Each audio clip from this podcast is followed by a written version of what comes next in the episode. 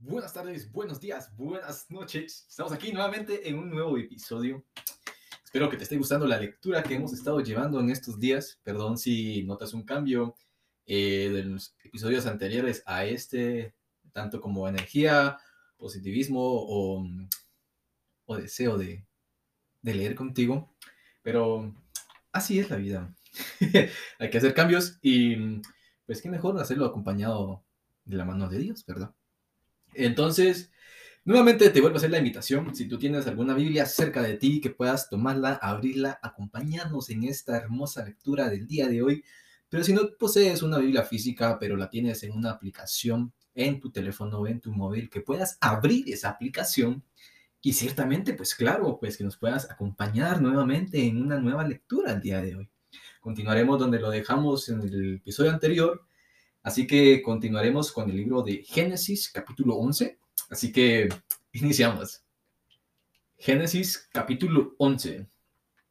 La torre de Babel. Tenía entonces toda la tierra una, una sola lengua y unas mismas palabras. Y aconteció que cuando salieron de oriente, hallaron una llanura en la tierra de Sinar y se establecieron allí.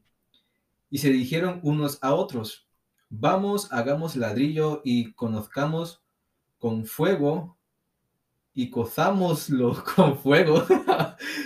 y le sirvió ladrillo en lugar de piedra y el asfalto en lugar de mezcla. Y dijeron, vamos, edifiquemos una ciudad y una torre, cuya cúspide llega al cielo, y hagámonos un nombre, por si fuéramos esparcidos sobre la faz de la tierra, de toda la tierra. Y descendió Jehová para ver la ciudad y la torre que edificaban los hijos de los hombres. Y dijo Jehová, He aquí el pueblo es uno, y todos estos tienen un solo lenguaje, y han comenzado la obra, y nada les hará desistir ahora de lo que han empezado a hacer. Ahora pues, descendamos y confundamos allí su lengua, para que ninguno entienda el habla de su compañero Así los esparció Jehová desde allí hasta la faz de toda la tierra, y dejaron de edificar la ciudad. Por esto fue llamada el nombre de ella Babel, porque allí confundió Jehová el lenguaje de toda la tierra, y desde allí los esparció sobre la faz de toda la tierra. Los descendientes de Sem. Estas son las generaciones de Sem. Sem, de edad de 100 años engendró a Arfaxad dos años después del diluvio. Y vivió Sem después que engendró a Arfaxad 500 años y engendró hijos e hijas. Arfaxad vivió 35 años y engendró a Sala. Y vivió Arfaxad después que engendró a Sala 403 años y engendró hijos e hijas. Sala vivió 30 años y engendró a Eber. Y vivió Sala después que engendró a Eber 403 años y engendró hijos e hijas. Eber vivió 34 años y engendró a Peleg. Y vivió Eber después que engendró a Peleg 430 años y engendró hijos e hijas. Peleg vivió 30 años y engendró a Reu. Y vivió Peleg después que engendró a Reu 209 años y engendró hijos e hijas. Reu vivió 32 años y engendró a Serug. Y vivió Reu después que engendró a Serug 207 años y engendró hijos e hijas. Serug vivió 30 años y engendró a Nacor. Y vivió Serug después que engendró a Nacor 200 años y engendró hijos e hijas. Nacor vivió 29 años y engendró a Taré. Y vivió Nacor después que engendró a Taré 119 años y engendró hijos e hijas. Taré vivió 70 años y engendró a Abram, a Abram, a Nacor y Aram, los descendientes de Taré.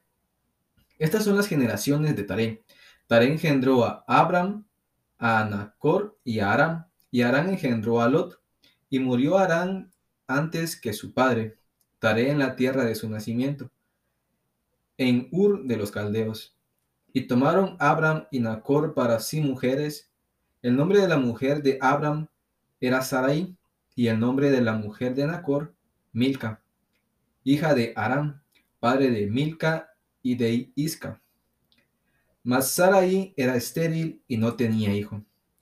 Y tomó Tare a Abraham su hijo, y a Lot, hijo de Aram, hijo de su hijo, y a, y a Sarai, su nuera, mujer de Abraham, su hijo.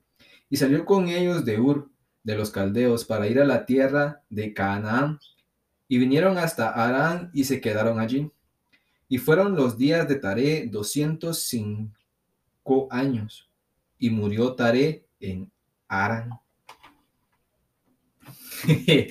pues nada, como te acabas de dar cuenta, capítulo 11 de Génesis y ya pasamos de pues la culpa de cómo se les ocurre tratar de crear una torre que llegue hasta el cielo, o sea, ¿cómo te pones a pensar cómo era el tiempo antes? O sea, solo había un solo lenguaje, un solo idioma, si lo queremos ver a nivel mundial. O sea, una comunicación más fácil, más directa, más eficiente y más unida entre cada persona. Pero por una, si lo queremos ver, una vaga idea del hombre en aquel entonces de querer hacerse una torre que llegue hasta el cielo. O sea, yo no sé cuál era el pensar de esas personas.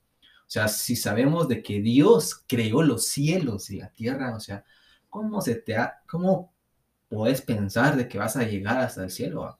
Pero ciertamente en aquel entonces aún no se tenía el conocimiento que se tiene hoy día. Ciertamente han pasado muchos, pero muchos años y el conocimiento ha ido aumentando. ¿Sí? Pero soy del pensar de que si a estas personas, en lugar de ponerse a edificar una torre para llegar al cielo, se hubieran puesto a edificar algo para Dios que está en los cielos, todo hubiera sido diferente. ¿Sí? ¿Entendés? a veces me pongo a pensar de que Dios dijo, ¿saben qué? Todos hablan un mismo idioma. O sea, la palabra lo dice, ¿va? De que los, los confundió, confundió la lengua de las personas, ¿va? O sea, quizás, te voy a dar un ejemplo, ¿va? Todos hablaban español, ¿va? Y de un momento a otro bajó Jehová y todo, y dijo, voy a confundirlos en su lengua, y ¡pah!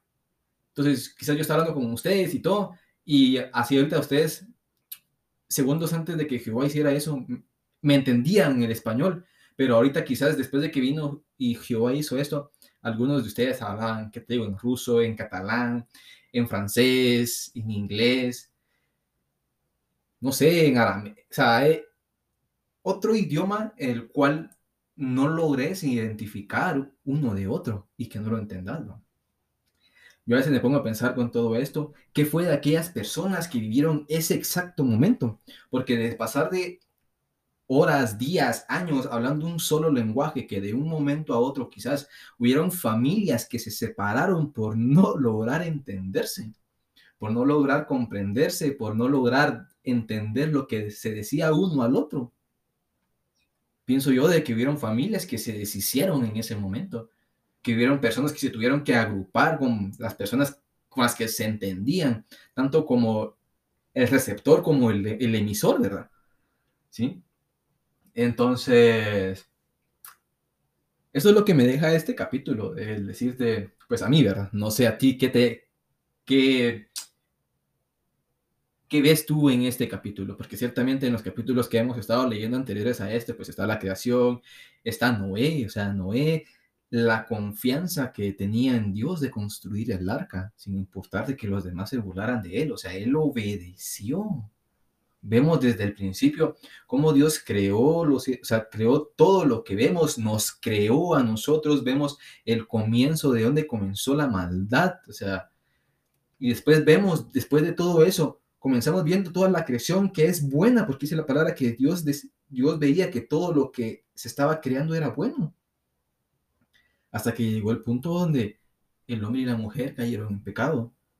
Y después se nos muestra dónde comienza literalmente no, no solo ya el pecado, sino que la violencia unos a otros. Y en este caso, y en el primer caso que se dio, es entre hermanos.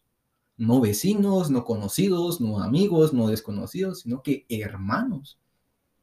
Pero después vemos a un hombre recto delante de los ojos de Dios. ¿Sí? Y ahora vemos de que de los, o sea, vemos a alguien con corazón recto delante de los ojos de Dios y a causa de esa persona es, es salva su mujer, sus hijos y sus nueras. Y ahora vemos a un pueblo que edifica una ciudad, pero trata de hacer algo que no le hará a él. Ya no son dos personas, ya no es uno contra otro. Es un pueblo que actúa de una forma de la cual Dios no estuvo complacido del actuar ni el pensar de ellos. ¿Sí? Así que creo que con esto me despido de hoy. Espero te, te gusten, a seguir compartiendo con nosotros. Y perdón si notas un poco a veces de que hay veces que tenga la voz más, más activa o más explosiva, ¿sí? Que otros días, pero el objetivo es seguir leyendo la palabra, ¿vale? Entonces, nos vemos en el siguiente episodio. Chao, chao.